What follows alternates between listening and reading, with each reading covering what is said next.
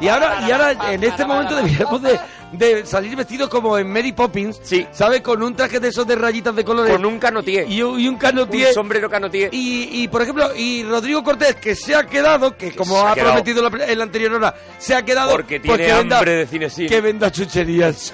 que venda chucherías. Era el peaje, me dijisteis, podemos hablar de tu libro, pero tú te quedas y hablas de 2000. Hombre, claro, tú Claro, dices, tú puedes, claro. tú has, has estado toda la hora hablando del libro. Ahora, pues, pues hablar de la película.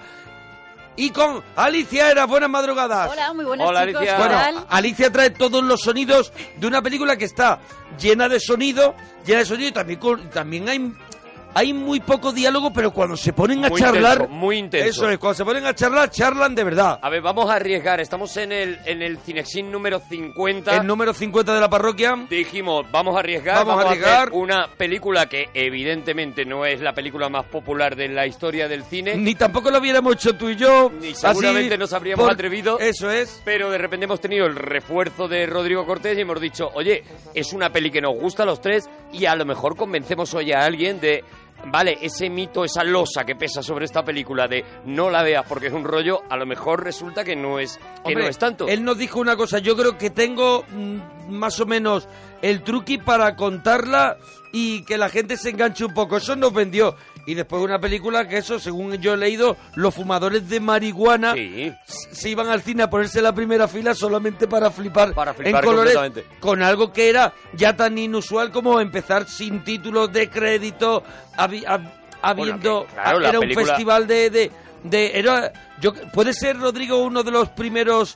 mm, También un- uno de los primeros videoclip No, cinematográficos. no, no, monaguillo, no. La respuesta es no, pero me alegra que me la hayas hecho lo antes posible. No, no, pero no puede ser que esté que te contenga dentro piezas eh, que pueden ser piezas que son videoclip, Videoclip. sonoros, so- so- sonoros con música y con una coreografía, ya sean naves espaciales, ya sea Videoclips de Strauss. Eh, es verdad que la videoclip de película Strauss, ¿vale? Me vale. tiene muy muy poquito diálogo, si es que eso te sirve como, como excusa para lo que estás diciendo. Y además, aunque vamos a explicar algunas claves hoy, en realidad la película no está hecha para ser entendida desde un punto de vista racional. Está hecha sobre todo para ser experimentada, para ser viajada.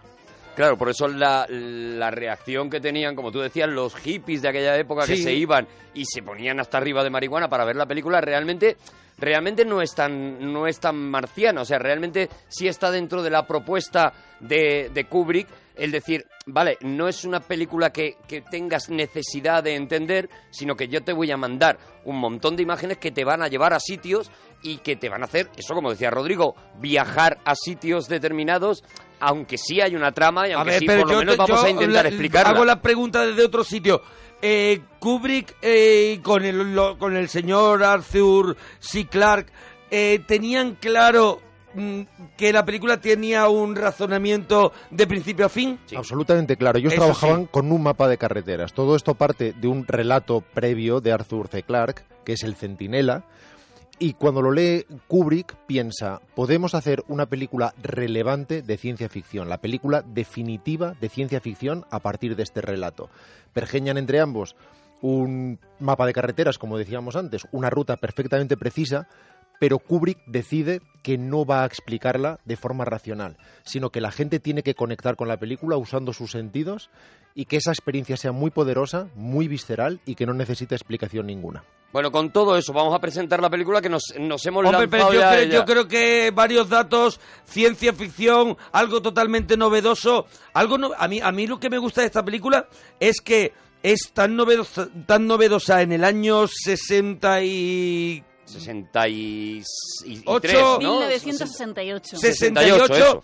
y, de, y, y Kubrick habla con la NASA durante cuatro años, creo que es, para mm, tener eh, ese ambiente, el ambiente eh, eh, de evolución, el ambiente tecnológico que habría en el año 2001. O sea, conseguir a cuatro años, la NASA ya sabe eh, a Hacia 30 dónde años va la hacia dónde tecnología, va la cosa, es. ¿no? Y cuidado con un gran riesgo, porque estamos a un año de pisar la Luna. Y Kubrick tenía mucho miedo de que la NASA llegara a la Luna antes de que él estrenara la película. Y también tenía miedo de que una vez eh, per- percibiéramos y recibiéramos imágenes de la Luna, su película fuera desfasada. Así que él pretendía que lo que él hiciera fuera absolutamente creíble y que no envejeciera eh, de forma inmediata. De esto vamos a hablar hoy de la película 2001, una odisea en el espacio.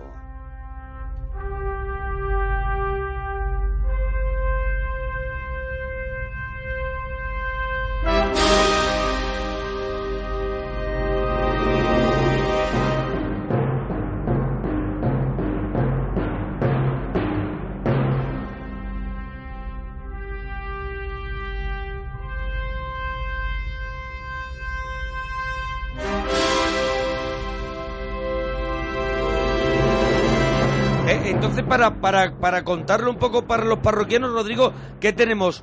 ¿Qué, qué, qué tenemos? Como diferentes, como si fuera un reino de un juego de rol donde tenemos diferentes sitios que van, que van a participar en la película. Vamos a imaginar la película del siguiente modo. Vamos a, imaginar que son cinco películas. Vamos Cinco a imaginar pelis. que son cinco cortometrajes. Y que la suma de estos cinco cortometrajes nos conducen a un sitio determinado. Pero vamos a empezar por el primero, sin preocuparnos de nada más. Nos vamos a 3 millones de años de antigüedad. Nos vamos a África. No hay un solo diálogo, evidentemente. Tenemos unos homínidos que están haciendo cosas de homínidos, cosas primitivas de las que se hacían hace 3 millones de Entre años. ellos Danny Glover, que que era un uno- dato que yo quería. Que yo quería dar, pero por más que lo busco no lo encuentro. El de arma letal, sí. Sí, Era- sí, pero es de Almaleta, pero no lo encuentro. Bueno, sabéis que, que el, el Kubrick no quería reflejar monos, no quería sacar monos como, Eran como saca en la hombre- película. hombres de, de- El hombre de Pekín, El hombre de Pekín, que, que es es un...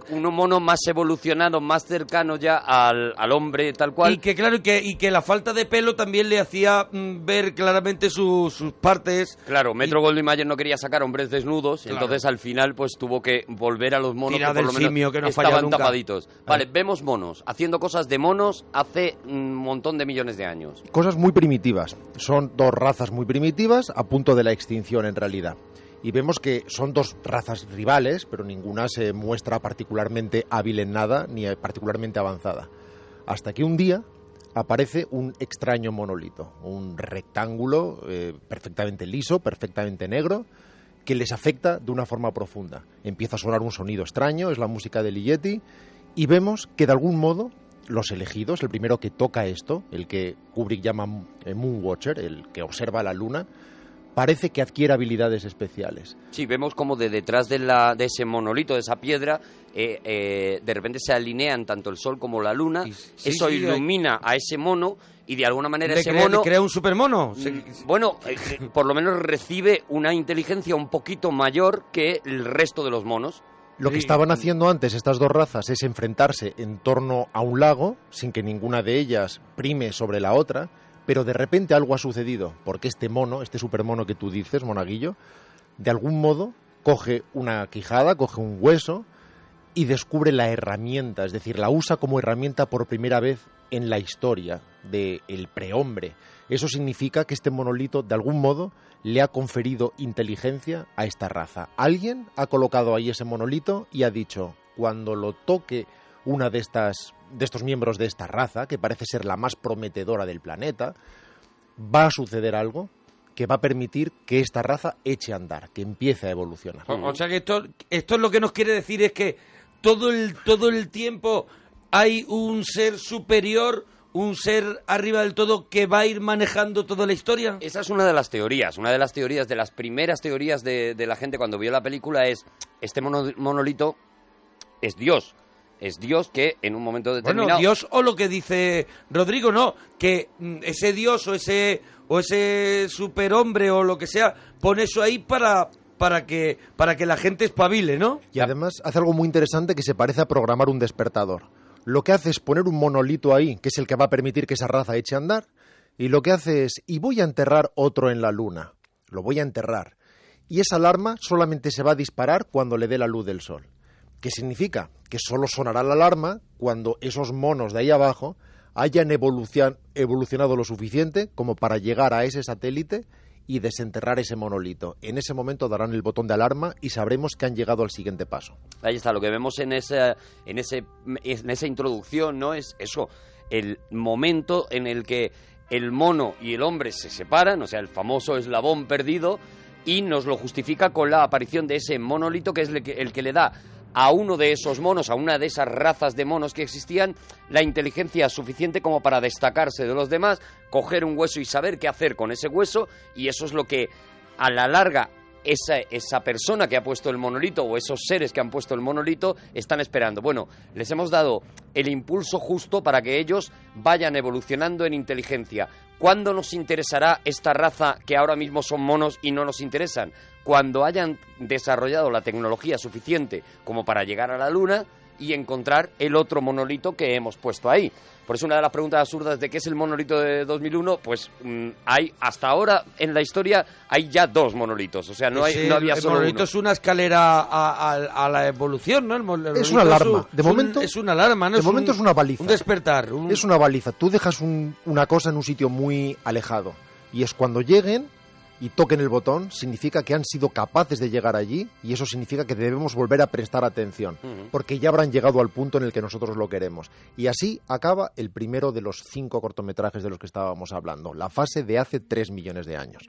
Y aquí es cuando el hueso sale volando hacia arriba y llega al espacio exterior y vemos eh, esa famosa nave, ¿no? Que, que da vuelta y el vals, ¿no? Aquí es... Es el corte más conocido, el más popular, el más legendario de la historia del cine.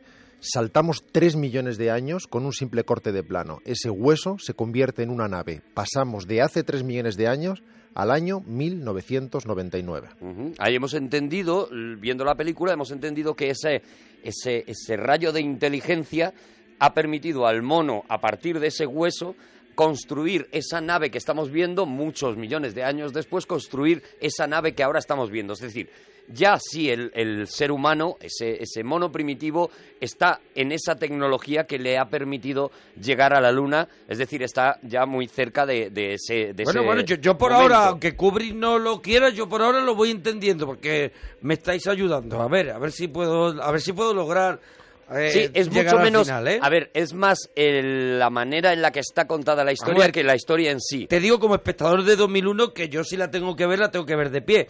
A ver, que sí. como te digo, que no soy capaz de terminarla sano.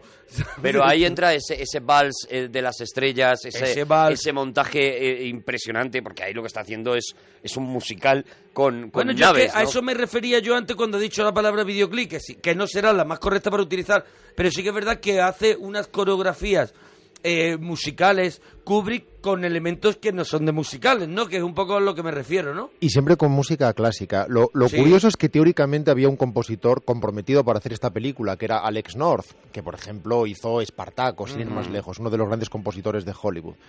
Y en teoría Kubrick estaba usando lo que se llaman temp tracks, es decir, eh, pistas temporales o música provisional para poder tener una referencia de montaje. Alex North trabajó con la música para darle a todo eso una coherencia total y que tuviera una unidad tonal. Y el día del estreno, el día del estreno, con un cine abarrotado, sin saber absolutamente nada, se enteró por primera vez de que no habían usado su música, de que Kubrick había usado la música que había usado originalmente de Strauss, de Ligeti, del resto de compositores clásicos. De hecho, ahí está editado porque Alex North se empeñó en ello, en grabar esa, esa música, y está editado ese, ese CD. Es, la música se llama además algo así como la música original de 2001, porque es la que Alex North compone para, para ello, y de verdad o que no, no, no lo quiso llamar la que no quiso Kubrick, por Eh, ejemplo, también un a lo mejor era- sin ánimo quería llamarlo montar cuando jaleo. me dieron la patada. a mí también Kubrick me hizo esto. Cuando me dieron la patada. Damnificados de Kubrick. Pero A es mí verdad, tampoco me hizo gracia. Es verdad que el vals de Strauss y, y- y demás, a mí me recuerda mucho al, al final de Doctor, de Doctor Strangelove. De hecho, de ahí Sí. parte un poco la idea. Teléfono rojo. Cuando estamos viendo la destrucción de la Tierra con una balada también, Will Meet Again, también una balada como, como, muy, como muy tierna, como muy suave, ¿no? Pues a mí me parece también, me recuerda un poco ese, a ese recurso que usa Kubrick, ¿no? Aquí empezamos a ver esos efectos visuales adelantadísimos en la época que muestran algo que no se había visto jamás a manos de Douglas Trumbull, que después fue conocido por hacer también los de Blade Runner, por ejemplo, o los de Encuentros en la tercera fase, y que incluso hizo aquella fábula espacial de corte ecologista que era Silent Running, que aquí se Mm. llamó Naves Misteriosas, con Bruce Dern y una canción terrorífica de Joan Baez en Sí. un invernadero. Es verdad que escuchar esto y ver la coreografía esa con la nave, aquella que, que daba, delicia. que daba como, como, tenía como una especie de rueda, ¿no? Que- como, como el mismo giro del el hueso, pero giro mucho más lento, del- mucho más eh, del en, hueso. en Y gravitación. yo recuerdo verlo de pequeño y decir, ahí pasa algo, ¿sabes? Eso, eh, sentir algo especial, ¿no? Al verlo, ¿no? y que además es la magia no de- es arbitrario, es producto de esa Claro. investigación que hizo con la nave. Esa estación, la estación Clavius, lo que hace es girar constantemente para generar una gravedad interna, algo que hemos visto después en otras películas o muy recientemente en Interstellar, por ejemplo. Y comenzamos con este baile espacial, con la música que estamos escuchando ahora, y nos metemos dentro de esa estación y conocemos al doctor Heywood Floyd en el año 1999 y nos enteramos de que han percibido una emanación electromagnética en la Luna. Ellos evidentemente no saben lo que pasó hace 3 millones de años. Solo saben que algo pasa en la Luna, que algo ha empezado a emitir en la Luna, que hay una anomalía en la Luna y se dirigen allí para ver qué sucede. Claro, fijaros en eso. Fijaros en, por colocar a la, a la gente, fijaron en que ese monolito primero al que vemos en la Tierra ya ha cumplido su misión. Ese Eso monolito que está escondido en la Luna se había programado como una alarma para cuando el hombre llegara a la Luna. El hombre ha llegado a la Luna y esa alarma se activa.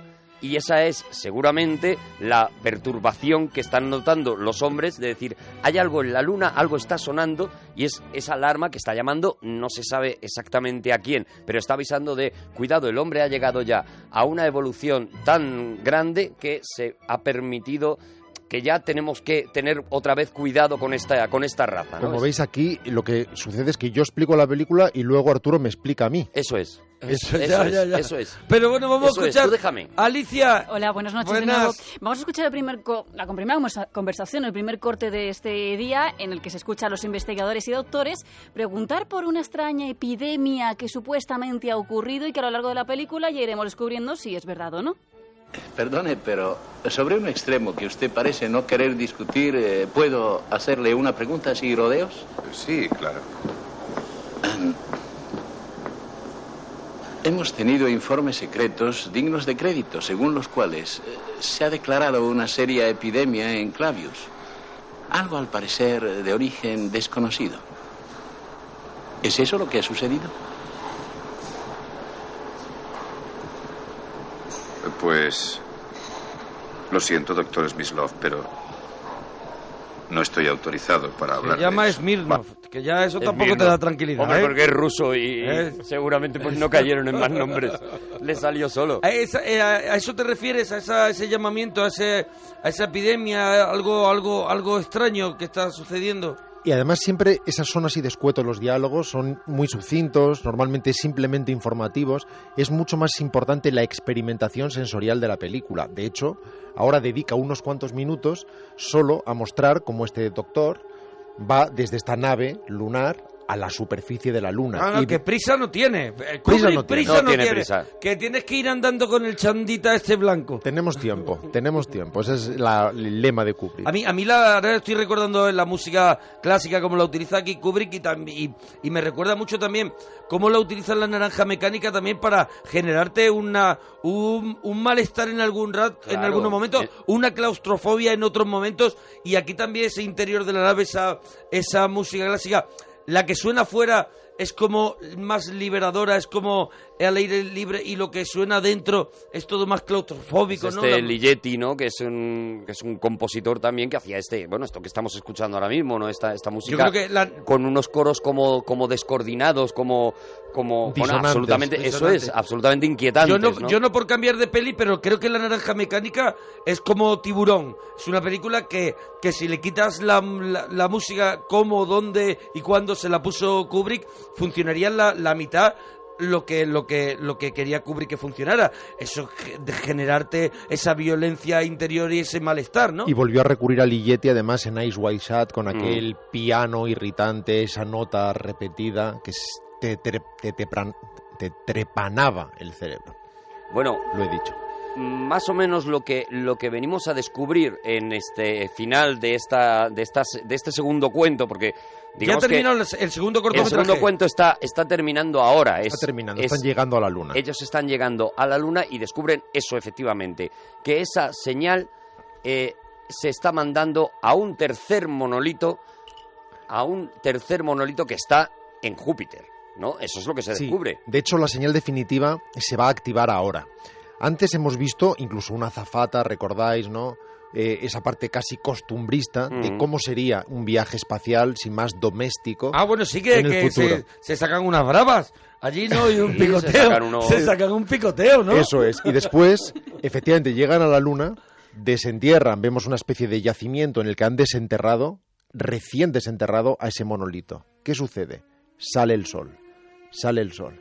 Y por primera vez en tres millones de años, el Sol toca el monolito que lleva enterrado tres millones de años. Y eso activa la siguiente señal, la siguiente baliza. Empieza a sonar otro pitido infernal que lanza una señal hacia Júpiter. Ahí yo ya me levanto al baño. Ahí en es- ese pitido ya... Pues ahí es donde ahí empieza ya- todo, porque ahí, es cuando... yo, ahí yo ya... Ahí yo no soy fuerte. Ahí es cuando realmente tú piensas, si has ido siguiendo la, la trama, es cuando realmente tú piensas, oye, oye, yo no sé esta gente Pero de si es Júpiter. que ahora, ahora es cuando yo la quiero ver. Vale, pues ahora esto- es cuando esto- yo la quiero ver. De esto se trataba. Yo no sé si esta gente de Júpiter viene con buen rollo. O sea, solo sabemos que se han puesto una alarma para avisar, pero no saben si la humanidad, les interesa que la humanidad se desarrolle para bien o se desarrolle para mal. Es decir, cuando estos sean demasiado listos, venimos y acabamos con ellos. Es uno de los planteamientos que te puedes hacer en Hombre, ese pero momento. nos han dejado tres millones de años de evolución, Bueno. ¿no? Para ver, a ver, a ver hasta dónde llegan, ¿no? o a ver si no nunca llegan a eso y nunca son una amenaza. Si no son una amenaza, no vamos a atacarles, ¿sabes? Eso puede es una de las posibilidades que se te plantea en este momento. Y si en el primer corte saltábamos 3 millones de años, en el salto a la tercera historia saltamos 2. Nos ubicamos, no es ninguna sorpresa, imagino, en el año 2001.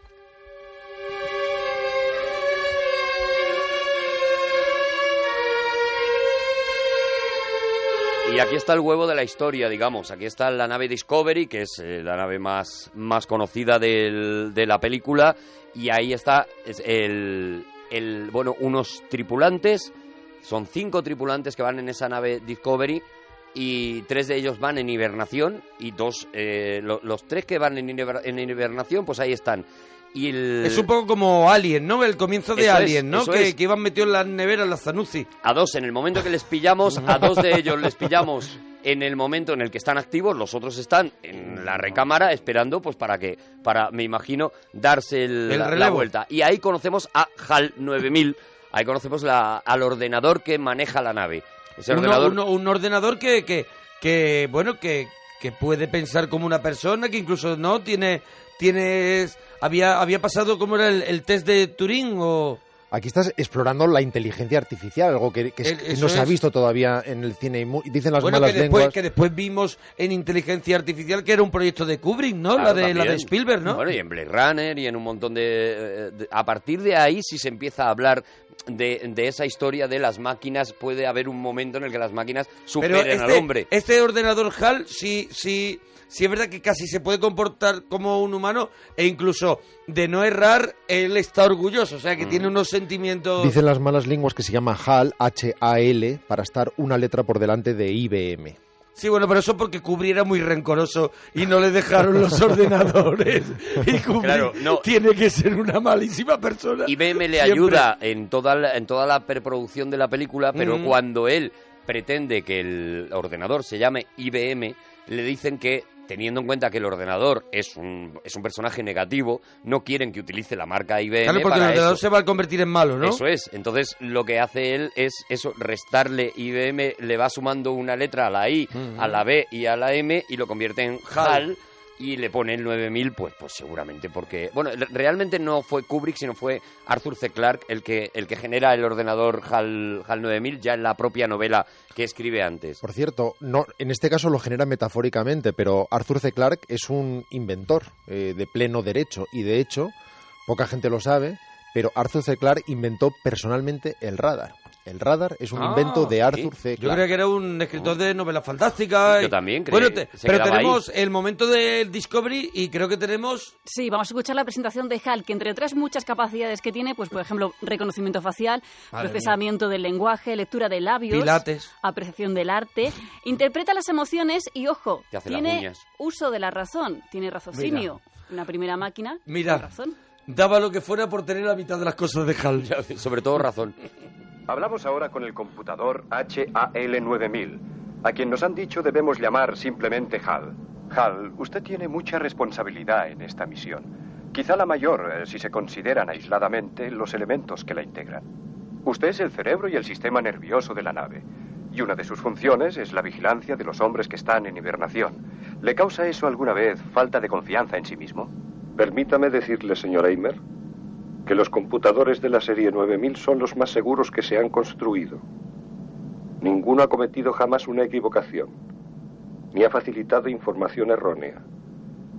Todos nosotros estamos a prueba de falsedad y somos incapaces de error. Hal, a pesar de su poderosa inteligencia, ¿no se siente acomplejado al depender de los seres humanos para llevar a cabo su misión? Ni lo más mínimo.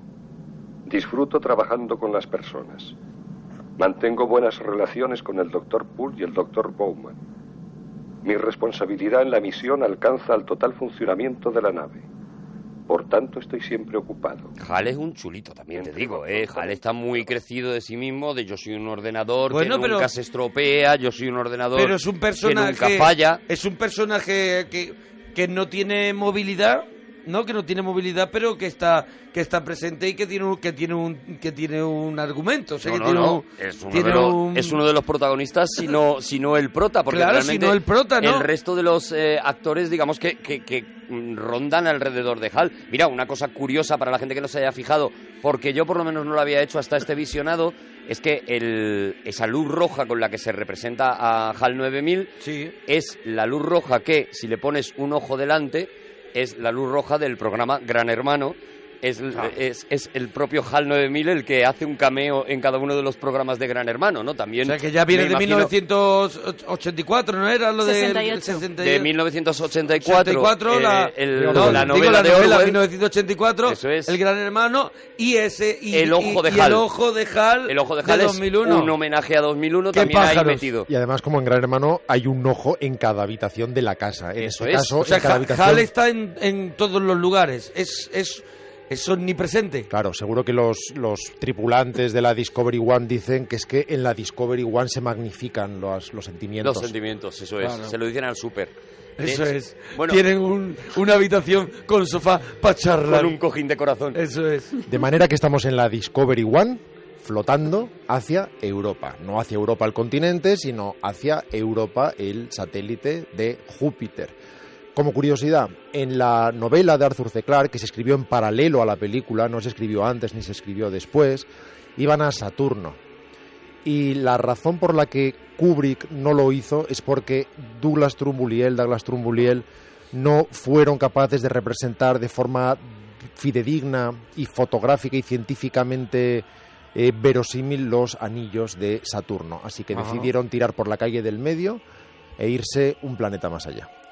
Eso es, se fueron a Júpiter y ahí los tenemos, ¿no? Ellos van camino de Un poco Júpiter. ahí, ahí tira un poco como el del chiste de... No me sale. Ha caído en el arcén. Es- ¿Cómo se escribe arcén? Y dice ponlo en la acera. Ponlo en la acera, eso es. poco. no me sale, pues, pues borra.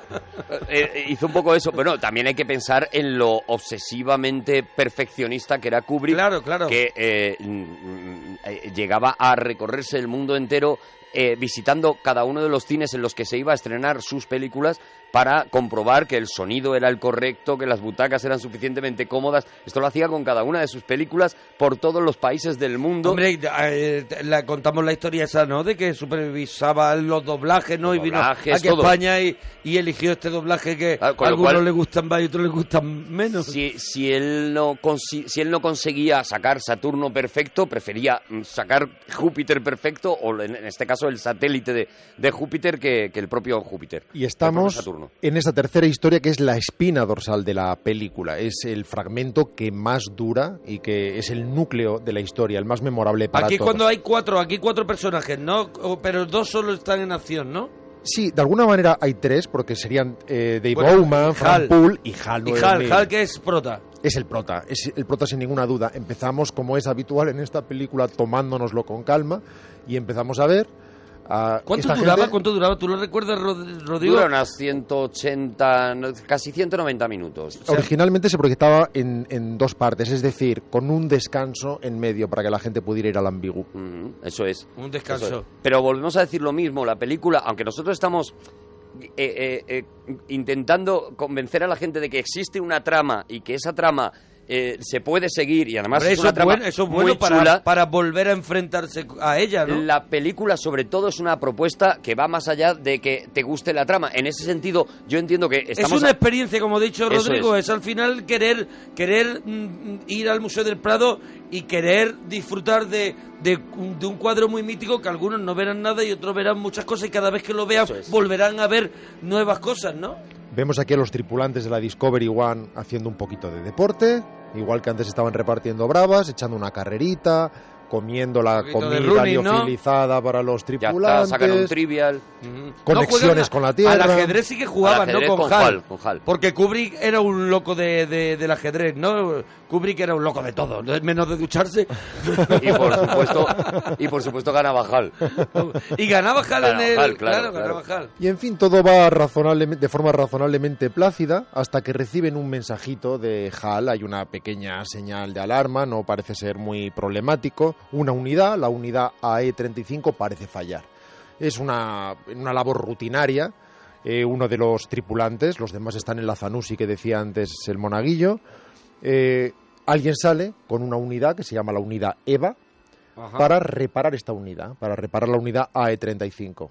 Sale como una pequeña Zodiac, un paseíto, un paseíto por el espacio exterior. La Bueno, re- sale con una nave redonda que la verdad es que sí. es súper bonita de, de, Mm. de concepto, o sea, de y es volvemos a lo mismo. Ahí tienes el viaje de ida hasta hasta esa unidad que está estropeada y el viaje de vuelta de nuevo Sí, es con calma. con toda la tranquilidad del mundo. porque Además abre las puertas y, y, y y mira y, y los pasitos, es todo todo... te va enseñando cada, cada paso, además al ritmo en el que se movería realmente esa nave en el, en el espacio. Pero ¿no? es parte, es parte de, perdóname, es parte de la credibilidad de, de, de- de que, de que nos creamos que, que, que eso está, que eso existe, ¿no? De hecho, en las películas espaciales tradicionales de aventuras, como sucede posteriormente en películas de aventuras como La Guerra de las Galaxias, vemos que el espacio está lleno de sonidos porque no se busca la verosimilitud científica. En cambio, en 2001 hacen un análisis muy detallado de la gravedad y de la no conducción del sonido en el espacio exterior. De manera que las escenas exteriores, salvo que escuchemos el sonido de dentro de la propia cápsula, no tienen sonido ninguno. Mira, ahí eh, tenemos otro referente eh, cercano al cine de ahora y es eh, en esos planos, porque eh, eh, claro, que este tío en cada plano prácticamente está, está inventando el cine de ciencia ficción que vamos a ver luego en Star Wars, en, en- bueno, en todo, ¿no? Uno de ellos, por ejemplo, a mí ahora viendo ese visionado, hay un plano que a mí me parece muy mítico, además se ha utilizado yo creo que incluso en carteles, que es ese plano de el, el protagonista con la escafandra puesta y los luces de las máquinas eh, que tiene delante de la nave eh, En brillando Alien, sobre en. Alien hay, hay creo que varios... Por ejemplo, en Alien, eh, por ejemplo, en, en Iron Gra- en Man. Gravity. en el Iron Man, por ejemplo, de hace muy poco ¿Gravity de Marvel. de Cuarón aprendió algo de 2001? Gravity de Cuarón no existiría sin 2001 y su influencia es aún más directa y más rendida en Interstellar recientemente, Ajá. que hace homenajes directos incluso a la música de Strauss de la Si habló Zaratrusta Ujú. con el sonido casi religioso del órgano, esa nota baja que suena también al final de Así habló Zaratrusta. Bueno, reparan esa, ese pequeño fallo que parece que hay, que es en la comunicación, además, es una unidad de comunicación la que se ha El estropeado. repetidor, el repetidor Es que se algo así, antes. algo así, es de ellos. Todo va bien, salvo que Hal dice, según mi computadora, esto va a volver a fallar. No, no ha funcionado la reparación, se va a volver a estropear. De manera que tienen que volver a salir. Pero ellos ven que algo va mal. Se dan cuenta de que la unidad HAL 9000 no está reaccionando de una forma coherente. Se ponen en contacto incluso O sea, con la Tierra. Dice, HAL 9000 está haciendo cositas raras, o le está dando el drinking. Algo está haciendo. Claro, porque... tú- Ha es- descubierto la, bodega. Eso es. De hecho, si queréis podemos escuchar el previo, lo que estaba comentando Rodrigo, cuando le dice hay 72 horas para reparar este error y después vendría esa conversación privada en la que Hal intenta leer los labios. Pero vamos a escucharlo, el, el corte 5. Perdóneme si soy indiscreto. Pero en las últimas semanas me he preguntado si ustedes no tendrían otra idea acerca de la misión. Quizá no hago más que expresar mis propias preocupaciones. Nunca me he liberado completamente de la sospecha de que hay algunas cosas muy extrañas en esta misión. Estoy seguro de que usted convendrá en que hay algo de verdad en lo que digo. A usted no le importa hablar de ello, ¿verdad, Dave? De ningún modo. El caso es que nadie podía ignorar las extrañas historias que circulaban por allá antes de que partiéramos. Rumores de que se habían hecho ciertas excavaciones en la Luna. Yo nunca di mucho crédito a esas historias, pero en vista de algunas cosas que han ido sucediendo, encuentro difícil quitármelas del pensamiento. Por ejemplo, el secreto tan hermético que se guardó con nuestros preparativos y el toque melodramático de subir a bordo a los doctores Hunter, Kimball y Kaminsky. Como veis, esta voz puede llegar a ser absolutamente irritante por esa falta absoluta de emoción y ese esa- ese centrarse en el cartesianismo Pero científico estamos escuchando, puro. estamos, estamos escuchando el doblaje, el doblaje en castellano. Pero la dirigido versión- por Kubrick. La versión original es igual Exactamente de igual. neutro, es igual de, de, de, Exactamente de carente de, de No sentimientos. es una película que te ayude en ningún momento. O sea, es Pero una yo- película que yo te- creo que también lo que buscaba en el resplandor era también un poco eso, ¿no? Una Claro, neutralidad claro. y una cosa muy... De hecho, hay una teoría, eh, igual nos ponemos ahora muy graves, pero voy rapidísimo, que es hablar primeramente de lo, de lo apolíneo, que es, perdón, de lo dionisíaco, es decir, viva la fiesta, estamos todos locos, que eran los monos del principio, es puramente instinto, solamente física, y después lo apolíneo, que es la parte estrictamente racional, la parte eh, controlada, a la que le falta esa parte instintiva. Y faltará una tercera parte a la que llegaremos más adelante, pero dejamos aquí apuntada. De momento lo que tenemos es estos dos tripulantes que ven que algo va mal y uno de ellos, en su cápsula, va a salir al exterior, pero antes empiezan a conspirar. Es algo sucede con esta maquinita, pero dado que Hal, como en Gran Hermano, está en todas las estancias, vamos a mantener una conversación secreta. ¿Cómo lo vamos a hacer? Nos metemos en una de estas cápsulas pequeñas, una cápsula EVA, sin salir al espacio exterior. Ajá. La cerramos herméticamente para que no haya transmisión del sonido y mantenemos esta conversación conspirativa. Porque yo te, te hago una pregunta. Eh, ¿Hal tiene dueño? HAL ha sido programado en la Tierra para no revelar determinada información y O sea para que mantener... él se puede, él se puede chi- chivar de un comportamiento que no le guste a algún lugar. Mm, No necesariamente, teniendo en cuenta que Hal domina la nave. Ajá, eh, te puede Ahora, castigar. ahora es lo que ahora es lo que vamos a ver, o sea, eh, lo que vamos a ver es el castigo de Hal Vale, precisamente porque él domina la nave, como como cualquier máquina ahora mismo, ¿no? Él está tomando decisiones de acuerdo a su programación, pero parece que hay conflictos, porque llega un momento en que parece que tiene una agenda oculta. Da la impresión de que está funcionando por libre y que se está deshaciendo de la Está tripulación. preparando algo, no está preparando. algo, algo sucede. y de es. hecho, la cabrona lo que está haciendo es leer los labios. Con esta lente roja, lo que hace es interpretar lo Mm. Esos que que, está se sucediendo. escondieron para hablar no sabían que tenía la capacidad de leer los labios. Es decir, que está viendo cómo esos dos están conspirando para apagarle y evidentemente pues el, eh, su instinto de supervivencia, si se le puede atribuir eso a una máquina, hace que eh, diga, bueno, evidentemente son o ellos o yo. Entonces dentro de esa Discovery One lo que se genera es una batalla de una máquina contra esos cinco tripulantes en ese momento, tres de ellos inactivos, dos de ellos activos y, y en los que y en el que Hal ha decidido acabar con ellos. Lo siguiente que vamos a ver son esos crímenes. Vamos a escucharlo. Mira, Dave, no puedo asegurarlo, pero creo que algo extraño hay en él. Está raro. No hay razón para no colocar otra vez el aparato número uno y hacer la prueba. No, claro que no. Pues hagámoslo. De acuerdo. Mira, Dave. Diremos que hemos colocado el aparato y que no falla. Eso, en cambio, lo complicaría por lo que respecta a Hal, ¿no? Nos encontraríamos en una seria dificultad. Sí, claro, es verdad. ¿Qué podemos hacer?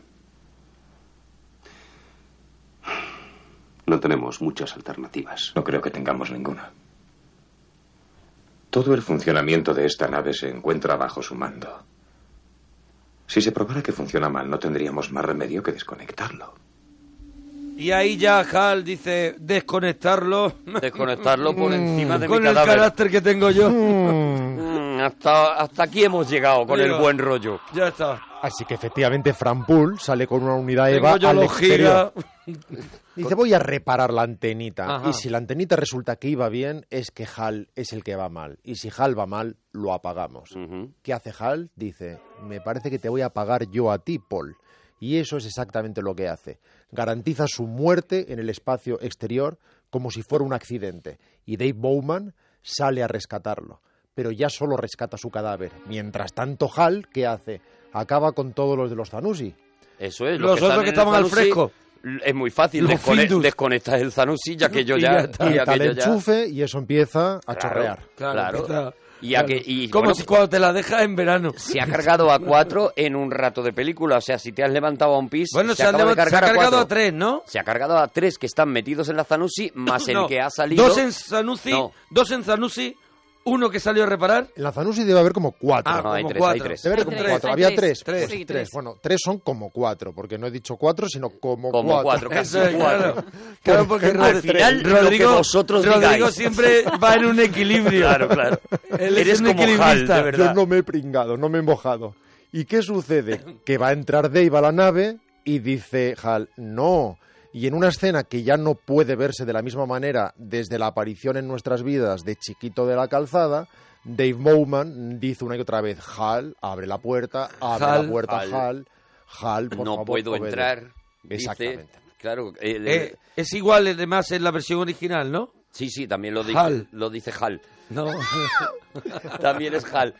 Eh, entonces, eh, bueno, él consigue meterse ¿No dentro cabe de... ahí de pronto un Gloria de mi madre? Hombre, Por ejemplo? entra. Hal, entra. ábreme la puerta, Gloria de mi No madre. puito. Si pones la película al revés, se oye Hander Klander. Creo, ¿eh? Creo. David Bowman se las apaña para entrar y ahora sí que es un duelo. Esta es mi parte favorita, Favorita. en la película. Solo ante el peligro. Empieza a quitar el aire, empieza a despresurizar la nave, HAL, y Bowman consigue entrar de forma manual, eh, Y ahí hace como eludiendo un alien, ¿no? los sistemas informáticos, se pone la escafandra para poder resistir en esas condiciones y le dice, te voy a apagar. Y ahí es cuando entra en su cerebro y vemos la escena más desoladora, más dramática, más terrible, como con toda frialdad va desconectando una a una sus unidades de memoria y vemos cómo esta conciencia, la conciencia de HAL 9000, se va apagando poco a poco hasta que llega un momento que empieza a despertar recuerdos inconexos, incluso una canción tradicional, el famoso Daisy. Es muy bonita porque eh, puede ser- a medida que le va quitando memoria, lo Puede que ser va como, una- haciendo... como, como el, el resultado, lamentablemente, del Alzheimer, por ejemplo, lo que Yo el, creo que el es- deterioro que sufre Hal. No deja de ser eso porque... Es eh, ninguna el- tontería. Lo que, lo que vamos viendo en esa conversación es que Hal va hablando de una manera cada vez más balbuceante, cada vez más, y hasta que acaba cantando una canción infantil, este Daisy. Sí, bueno, que por- que porque poco- en realidad es una regresión a la infancia, que no deja de ser eso también la enfermedad, ¿no? El, el ir perdiendo unidades de memoria, eh, eh, tanto en una persona como en una, en una máquina, es ir simplificando los pensamientos hasta eso, ¿no? Hasta quedarse en un, en un bebé que canta una Sí, canción lo que de ha dicho. Monaguillo contra todo pronóstico no es ninguna tontería. Sí, sí, sí, no se podía nadie imaginar eso. De hecho, creo que tenemos Vamos el a momento, escuchar ¿no? un poco, sí, os iba a decir. Es bastante largo, pero cuando queráis lo retiramos. Escucharemos las Vamos- respiraciones como las de Darth Vader, el constante... Vamos, a escuchar la muerte de Hal. Ya sé que no me he portado del todo bien, pero ahora puedo asegurarle con absoluta certeza que todo irá bien otra vez. Te vuelve Me loco. siento mucho mejor. De veras que es una maravilla. Mire, Dave, usted está trastornado por esto. Debería tomar una píldora para la fatiga y una vez tranquilo pensar las cosas de nuevo. Ya sé que recientemente he tomado unas decisiones equivocadas, pero puedo asegurarle que mi trabajo volverá a la normalidad. Como hablando cada vez más lento, cada vez más lento, hasta que Y acaba perdiendo eso. presión como una colchoneta. Cantando, ah, eh, cantando ese... Bueno, aquí viene la explicación de qué le ha pasado a, Jo- a Hal, ¿no? ¿Qué le ha pasado a ese computador para, eh, para volverse tan loco y, y tan agresivo a la vez, ¿no? Y es que eh, por las órdenes contradictorias que él tenía, las órdenes que tenía por un lado de a los habitantes de la nave, a los habitantes de la Discovery, les tienes que decir que tu misión es una, pero en realidad tu misión es otra, Claro. Hal se ve obligado a mentir. Y esta es otra de las bases de, de la, de la película también, ¿no? Se ve obligado a mentir y esa, es, es- esa mentira para una mente tan fría como es la de una máquina, el obligarse a distribuir una información a unos y otra información a otros o guardarse una información para él y demás, es lo que acaba rompiendo sus circuitos, ¿no? Al final es la mentira lo que le convierte en esa, en esa máquina peligrosa. Efectivamente, la contradicción le hace entrar en conflicto consigo mismo y eso hace que la programación empiece a alterarse. De todas maneras, esta es la explicación racional que puede leerse en la novela, pero Kubrick se eh, rehusó siempre a dar esta explicación y a En la novela el centinela, hemos dicho. No, en la novela ah, 2001. 2001, ya en la novela, ¿no? Ya en la novela. Eh, Kubrick, de hecho, fue retirando explicaciones, porque de hecho Arthur C. Clarke había escrito voces en off que iban eh, ubicando y dando contexto a las diferentes secuencias, y aquí también había una escena en la que HAL 9000 explicaba todo esto. Kubrick decidió quitar todo eso y que la gente interpretara lo que quisiera, que se enfrentara a esa escena de otro modo. Y ahora es cuando Bowman llega a Júpiter y ve un monolito muchísimo más grande, una gran mancha negra, un monolito de kilómetro y medio, y se dirige hacia él. Esto es lo que conocemos como la puerta de las estrellas. El episodio se llama Júpiter y más allá del infinito. Y no hace Y- y falta aquí- que os diga qué referente luego, muchos años Claro, después, hombre. hizo un homenaje. Eso es, hizo un homenaje a 2001 precisamente por el título de, de este episodio. ¿no? Y, y aquí es donde vemos el, el camino de, de- del, señ- del a, a- a ser un señor mayor y a volver a ser como un niño, ¿no? Claro, lo, lo primero, sí. Lo, lo primero es... eh, Explícalo es vosotros que sabéis. Que hemos descubierto a dónde iba esa señal que había, mm, había salido desde la Luna. El rebote del Sol... El rebote del Sol llegaba a Júpiter. a Júpiter. ¿Vale? Y entonces, efectivamente, o sea, los, la nave descubrimos que otro HAL, receptor. descubrimos que HAL había sido manipulada por estos eh, jupiterianos, o llámalo como sea, o estos mm, creadores de monolitos, para eh, traer a la nave al punto donde, donde ellos querían, De ¿no? hecho, ellos no son jupiterianos, ellos son de mucho más lejos. Mucho más No lejos, sabemos eso es. de dónde, más a- Murcia probablemente. Eso es, pero quedan... De la en manga del. Mar Menor. Queda- lo recogen en Júpiter, digamos. Eso es, lo que hacen es dejar allí una puertecita abierta, diciendo, cuando podáis llegar aquí, entraréis en este túnel, en esta puerta de las estrellas, y os llevaremos a donde nosotros queremos que vayáis. Y aquí entra la fase frutopía. Aquí es cuando empieza la escena. Frutopía. No cuajó, ¿eh? El- el- no cuajo, ¿no? La experiencia lisérgica, personalmente diseñada en El visual colocón. por Stanley Kubrick. Este es el colocón final. el momento colocón. Se mete en este túnel que lo lleva, sabe Dios a dónde, y entramos con esta ceremonia de colores, de rayas, de formas abstractas. Caleidoscópico, ¿no? Este, yo lo recuerdo así como algo hace Muy mucho bonito no lo- adjetivo, Bueno, algo que- Ah, ¿no era- caleidoscópico. ¿No era caleidoscópico? Era muy caleidoscópico. También, sí, sí, sí. Bueno, era, Era era un rollo- una escena que, fíjate, a, a genios tan dispares como Fellini o Charles Chaplin le- les volvía locos, ¿no? Porque precisamente los dos habían sido eh, gente muy visual en el cine, uno con los colores como, como Fellini y, y Chaplin pues por, por la necesidad de hacer cine mudo y la defensa de hacer cine mudo incluso dentro del, del cine sonoro y a los dos les encantaba la libertad que había tenido Kubrick de decir no, ahora voy a hacer solo a base de colores y a base de, de formas y a base de movimientos algo que no tiene no te está contando nada y sin embargo te está llevando a un sitio no que no sé cuál es cada uno le llevará el suyo Venga, pero vamos, vamos, vamos a ver, vamos a ver en qué, en qué acaba esto, porque mira que nos estamos quedando sin tiempo. La cerramos, Monaguillo, cerramos rápidamente. sí está acabando ya Llevan a Bowman a una especie de suite de hotel, a lo que podríamos considerar un zoo espacial. Es decir, traen a este ser humano, han analizado su vida, le drenan sus recuerdos y generan un entorno en el que él se pueda sentir más o menos cómodo y que él interprete como familiar. Esta habitación, insisto, esta suite de hotel en la que él, con sus recuerdos drenados, envejece para dar paso a la siguiente fase. Igual que hemos visto que el mono acaba convirtiéndose en un ser humano, este es el momento de la historia en que estos seres deciden que el ser humano está preparado para el siguiente salto, eso es para ser el superhombre de Nietzsche. Eso es, es decir, lo que, de lo que nos está hablando eh, Kubrick en esta película es es ese niño gigante, ¿no? Ese, ese niño gigante, esa, esa, esa toda inteligencia y toda y toda y toda presencia. Pero que ¿no? puede ser un círculo cerrado, o sea, que ese niño gigante sea el mismo que ha puesto el monolito. Mm, No necesariamente. De lo que nos está hablando Kubrick es de que el paso que nosotros tenemos asimilado es que hubo un momento en el que el mono se convirtió en hombre. Pero Sí. no hemos asimilado que, se- que probablemente nosotros estemos siendo parte de una evolución hacia otra raza nueva que no sabemos cuál es. Es decir, del mono al hombre lo tenemos claro, pero del hombre al, llámalo superhombre, como, como, como decía como decía Rodrigo, eh, también va a haber un momento que no tenemos controlado, como no tenemos Hombre, controlado cuando pasó Yo ya el- más o menos estoy, ¿eh? Bueno, tú estás muy cerquita. Hablar por vosotros. Este bebé de algún modo es el primer mutante.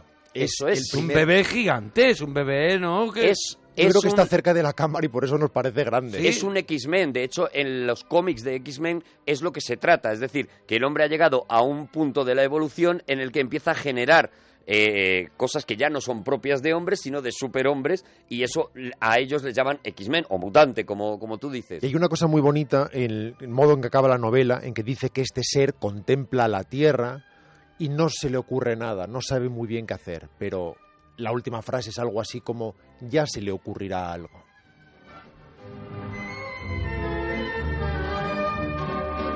...2001, una odisea en el espacio de Stanley Kubrick y es una, una experiencia. Yo creo que ahora muchos parroquianos y parroquianas dirán, pues yo me voy a atrever a verla, siempre le he estado dando esquinazo y ya me voy a atrever a verla. Y gente como yo, que hemos mm, tirado la toalla muchas veces, a lo mejor no estamos perdiendo lo mejor.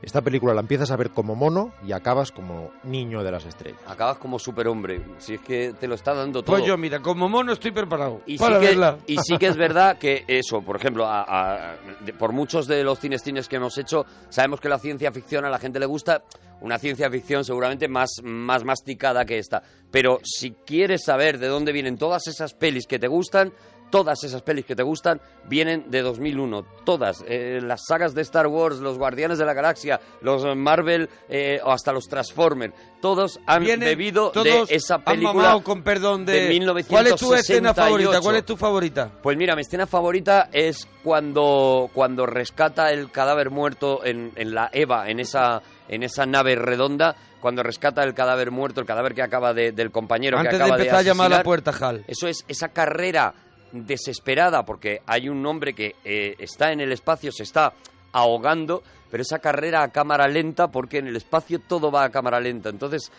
él se está ahogando, no sabemos si ya se ha ahogado o no. La nave va todo lo rápido que puede, pero tú en la pantalla lo estás percibiendo como, como claro, un movimiento casi imperceptible y es, me parece, suspense máximo, me parece máxima tensión. ¿Y el de Rodrigo?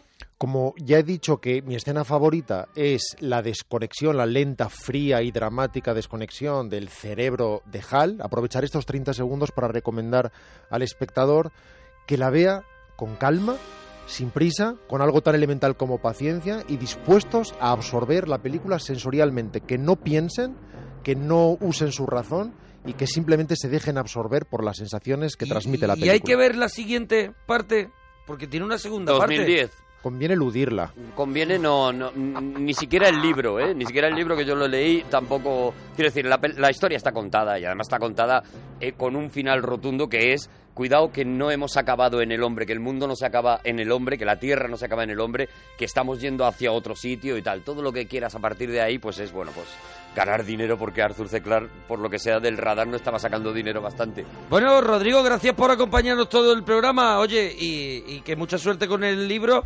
Y gracias por hacerte este 2001 con nosotros, que si no, no nos hubiéramos atrevido No, nosotros nunca. no nos habríamos atrevido, de verdad, ¿eh? Muchísimas gracias, ha sido un injustificado placer. Pues es Venga, hasta mañana. Gracias, Alicia. Gracias, adiós, adiós. Gracias. Adiós.